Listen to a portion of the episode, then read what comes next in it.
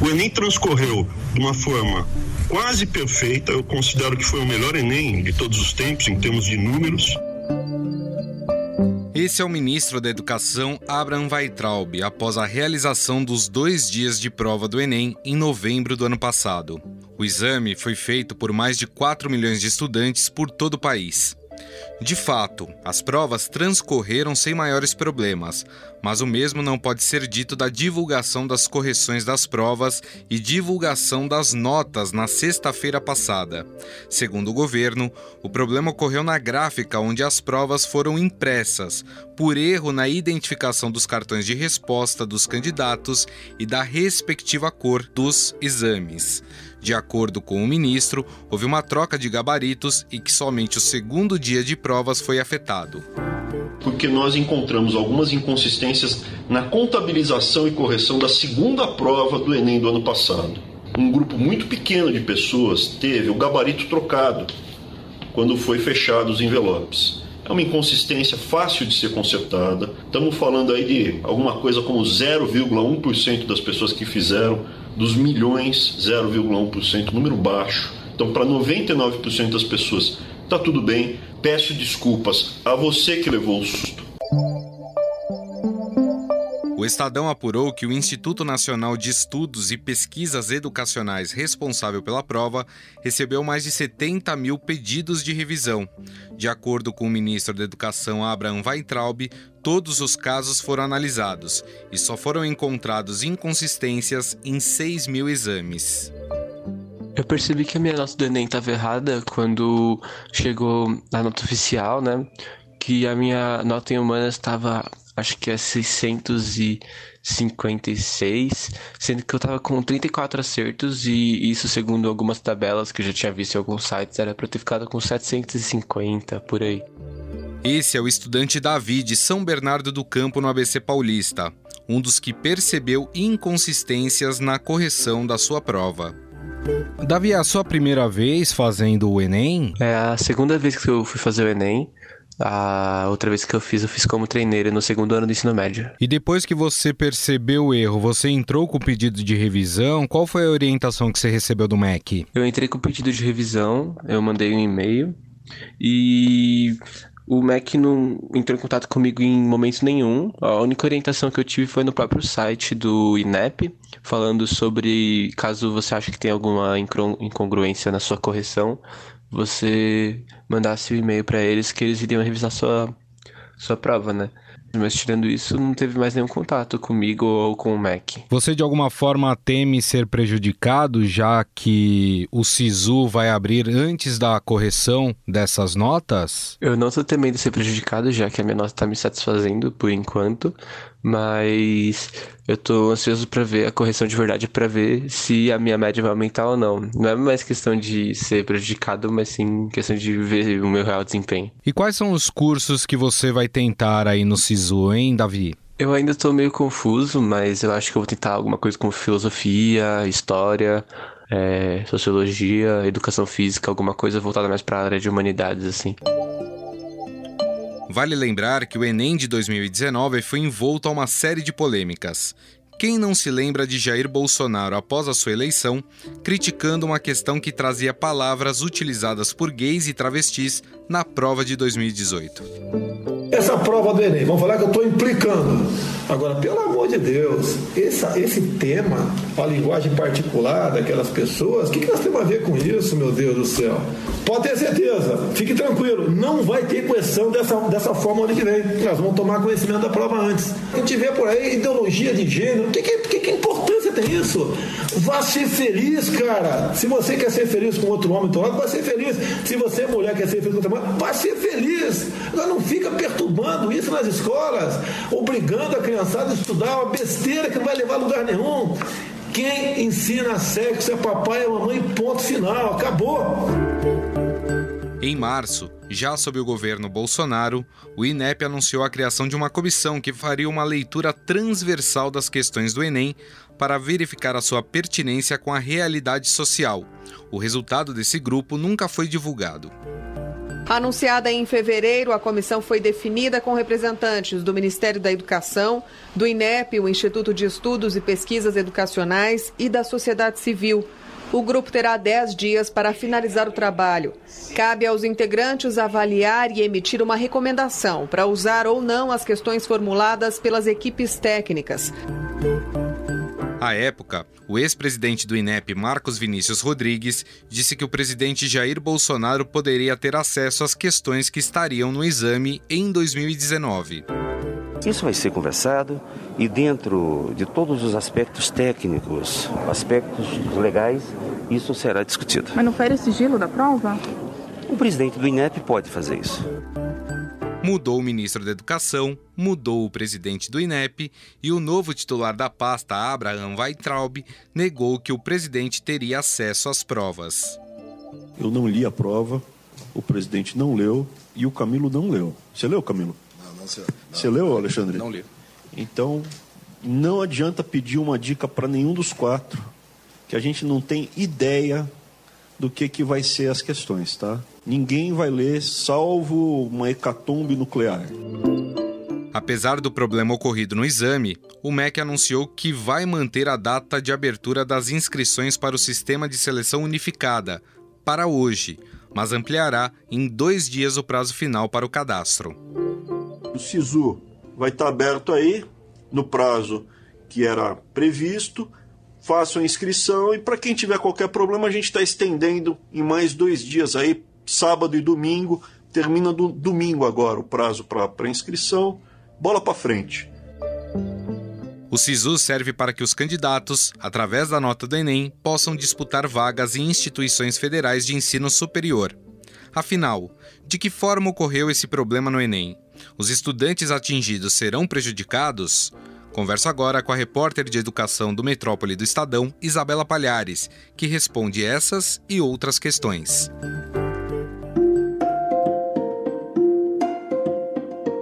Tudo bem, Isa? Tudo bem, Gu, e com você? Também, tudo bem. Para que a gente entenda desde o início, Isa, é, esse problema ele foi identificado primeiro pelos candidatos e depois é que o INEP é, tomou conhecimento desse problema? Isso mesmo, Gu. É, na sexta-feira, as notas do Enem foram divulgadas na sexta-feira de manhã e quando foi à noite, alguns candidatos começaram a ver que as notas delas estavam com, é, eram notas muito discrepantes.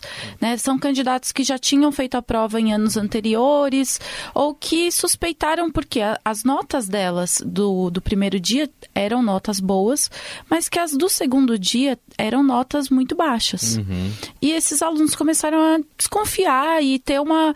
Né, ficaram inseguros em relação a isso. A maioria desses estudantes eram estudantes de Viçosa.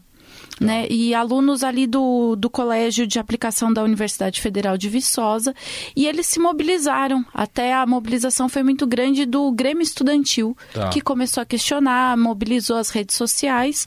No sábado de manhã, o Ministério da Educação fez uma coletiva de imprensa em que admitiu que houve uma falha. Não ficou muito claro ali qual teria sido a falha, mas que tinha tido um problema na correção e que eles iriam analisar o que tinha acontecido. Já naquele dia, o ministro eh, falou que o problema era eh, atingir um número pequeno de estudantes e que ele estimava ali em torno de 9 mil estudantes com problemas na- nas notas. O INEP até deu um canal ali, que era um e-mail, né? Que os estudantes que se sentiram prejudicados poderiam enviar lá o seu nome com o seu CPF, né? Para que eles pudessem fazer essa revisão. Eh, no final das contas, o INEP recebeu 75 mil, cerca de 75 mil e-mails aí de pessoas pediram revisão da, da nota, mas no final o INEP achou por bem revisar todas as notas, é isso? Isso, isso mesmo. Eles abriram esse canal, esse e-mail, e aí no domingo à noite o INEP falou que só receberia os pedidos para recorreção até as 10 horas da manhã dessa segunda-feira. Aí 75 mil pessoas pediram a recorreção, eh, mas o INEP achou por bem avaliar todas as 4 milhões de provas. E aí eles disseram que avaliaram todos os cenários possíveis. Então eles corrigiram as 4 milhões de provas com os quatro gabaritos, né? A prova do Enem, ela, eles têm quatro versões da prova com quatro cores diferentes para evitar que os alunos colem ou que, que haja algum tipo de, de fraude ali uhum. no exame. E aí eles corrigiram as 4 milhões de provas com os quatro gabaritos para checar todos os cenários possíveis aí. Aí eles disseram que com essa rechecagem, eles encontraram 6 mil provas com problemas. E, e essas 6 mil provas, elas se dividem é, em quantas cidades? É um número pequeno de cidades? Então, Gu, é, o presidente do INEP falou que 95% dos problemas que eles encontraram estavam em quatro cidades de Minas Gerais e na Bahia. São três cidades de Minas, Viçosa, Ituiutaba e Turama, e na Bahia, na cidade de Alagoinhas.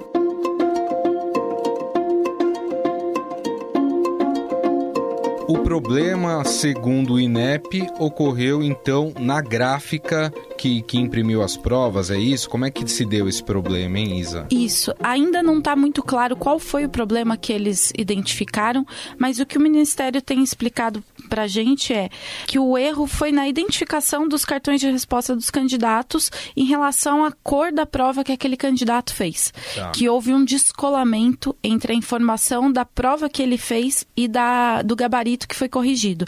Ou seja, o aluno fez a prova de uma cor, mas a nota foi corrigida como se fosse de uma outra hum. cor. Por isso que eles tiveram que fazer essa checagem com vários gabaritos. Muita gente está publicando já a correção dessas notas, né? E a gente percebe algumas notas muito discrepantes, né? Do que foi publicado primeiramente e depois dessa rechecagem, a nota corrigida, né? Tem uma mudança muito grande. Acho que até por isso os estudantes é, estranharam muito quando chegou a nota, né?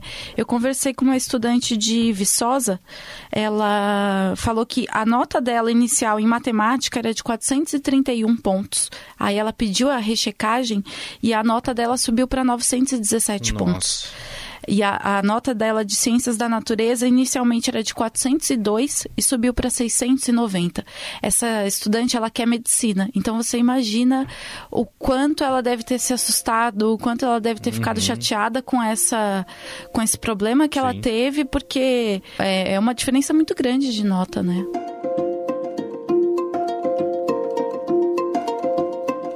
Inicialmente, o, o MEC tinha dito que o SISU, né, que é aquele sistema onde as pessoas entram para poder se candidatar a vagas em instituições de ensino superior federal, abriria nesta terça-feira normalmente. Foi mantido isso pelo Ministério, né?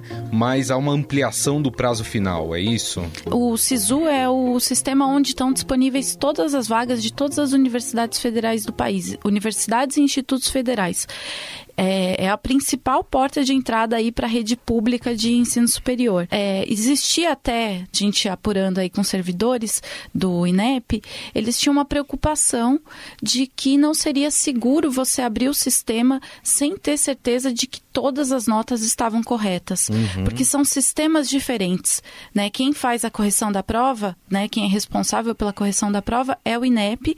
Eles são responsáveis aí por tabular todas as notas dos estudantes, só que o SISU ele é de responsabilidade do MEC, da Secretaria de Educação Superior. Então, são é, bases de dados diferentes. Hum, tá. e, e aí, o que eles explicam é, uma vez que você coloca as notas no SISU, você não pode mais mexer. Então, por isso que eles tinham que ter muita certeza de que todas as notas estavam corretas para não prejudicar nenhum estudante, porque uma vez que você coloca as notas no SISU, você não pode alterar. Para a gente encerrar, Isa, o Ministério disse que todas as notas já foram corrigidas, mas existe alguma orientação para os estudantes, já que foi ampliado esse prazo do SISU, aguardar um pouco mais, porque talvez algumas notas ainda serão corrigidas ou não? O, o Ministério não mexe mais uh, nas notas que foram divulgadas? O Ministério assegura que todas essas notas estão corretas, que não tem é, a possibilidade de ter algum erro aí. Então, eles dizem para os estudantes ficarem tranquilos, que eles podem fazer as inscrições com tranquilidade, que não vai ter problema. Perfeito. Bom, essa é Isabela Palhares, repórter de educação aqui do Metrópole do Estadão. Isa, mais uma vez, muito obrigado, viu? Muito obrigada pelo convite, Gu.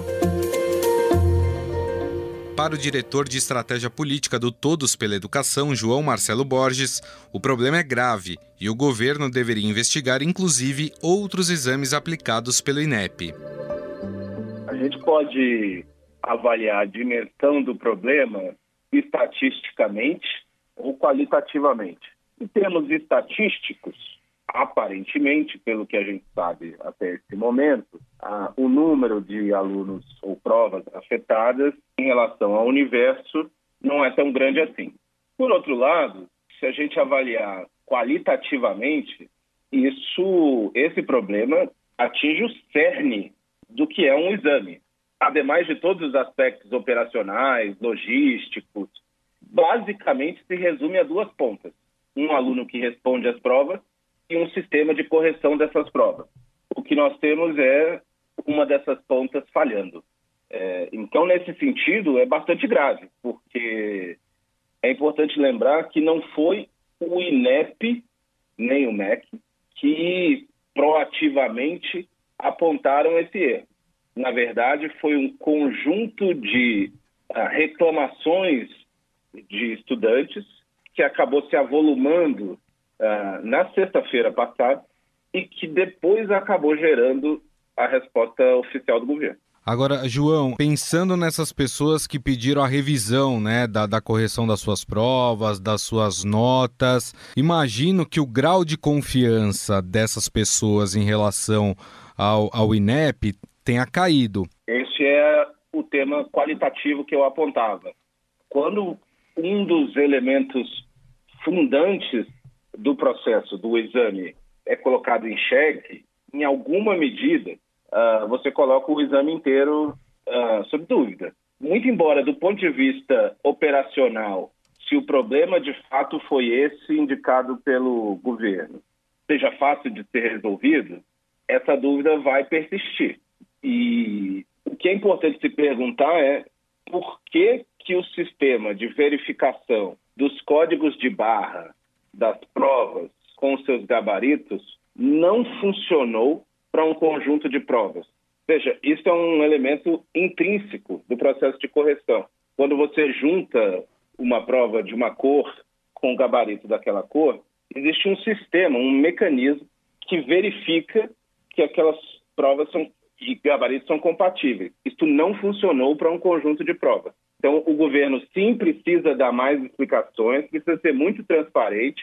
É importante lembrar que esse próprio INEP já não foi transparente porque não divulgou o relatório da comissão que desaconselhou 66 itens do Banco Nacional de Itens que gera as provas do Enem. A gente desconhece o relatório dessa comissão. O MEC nunca afirmou se acatou ou rejeitou as conclusões dessa comissão. E esse é o momento do MEC ser completamente transparente e, de certa forma, calçar as sandálias da humildade e deixar de dizer que fez o melhor Enem de todos os tempos, reconhecer o erro, reconhecer que para os alunos afetados isso afeta o, o exame como um todo, Passado esse período, João, o governo vai ter que fazer uma investigação em cima do que ocorreu, né? Não é que resolvido o problema acaba ali, precisa ser feita uma investigação, né? Certamente, precisa entender. Foi uma nova gráfica, né, que participou desse processo.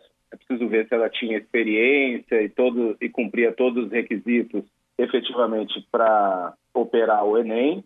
É preciso entender em que medida o fato do MEC ter, do INEP ter tido quatro presidentes em 2019 e o diretor, a diretoria de avaliação da educação básica, responsável pelo Enem, ter ficado quase seis meses vacante, também não afetou a preparação uh, desse exame. Lembrando ainda, né, Gustavo, que em relação a anos anteriores, esse é até um Enem relativamente pequeno o número de inscritos confirmados foi quase 5 milhões e 100 mil. Em 2016, foram 8 milhões e 600 mil. Então, essa é uma operação muito menor e que gerou um erro, eu repito, um erro num dos dois pilares de um processo de avaliação, que é o lado da correção. E vamos lembrar que, mais ou menos no mesmo período ali da aplicação das provas do Enem, ocorreram as provas do SAEB, sistema de avaliação da educação básica. Então a gente precisa também ter certeza de que tudo correu bem ali. Bom, nós conversamos agora com o diretor de estratégia política do Todos pela Educação, João Marcelo Borges. Gostaria muito de te agradecer mais uma vez aí pela atenção. Muito obrigado pela entrevista. Eu que agradeço, Gustavo. No final do dia, em entrevista coletiva, o presidente do INEP, Alexandre Lopes, afirmou que todo o processo de controle de qualidade será revisado. A identificação desses que ocorreram faz, faz com que a gente revise o nosso próprio processo e a gente vai é, implementar outros tipos de testes consistentes para evitar que isso volte a acontecer no futuro. É importante também dizer que, com a implementação do Enem Digital que nós estamos fazendo a partir desse ano de 2020, esse tipo de ocorrência vai deixar de existir, porque a gente vai deixar de ter essa movimentação, essa movimentação de papel. Isso tudo vai ser feito através de sistemas então, a gente vai ter mais confiabilidade no sistema a partir da implementação do Enem Digital. Além do que, com o Enem Digital, também nós vamos proporcionar que o aluno faça a prova em várias, vários dias, várias etapas ao longo do ano. Ele não vai ter somente uma prova por ano, como é feito hoje. Ele vai ter várias oportunidades ao longo do ano. Então, em relação a evitar que isso volte a acontecer, nós vamos revisar nossos processos de controle de qualidade, e vamos implementar o Enem Digital, que vai resolver esse tipo de problema que ocorre com o manuseio é, físico de provas e, e cartões, enfim.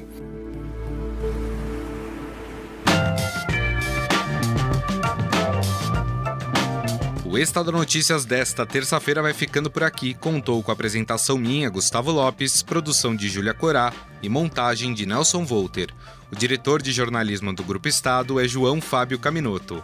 Mande seu comentário e sugestão para o e-mail podcast@estadão.com. Um abraço e até mais. Estadão Notícias.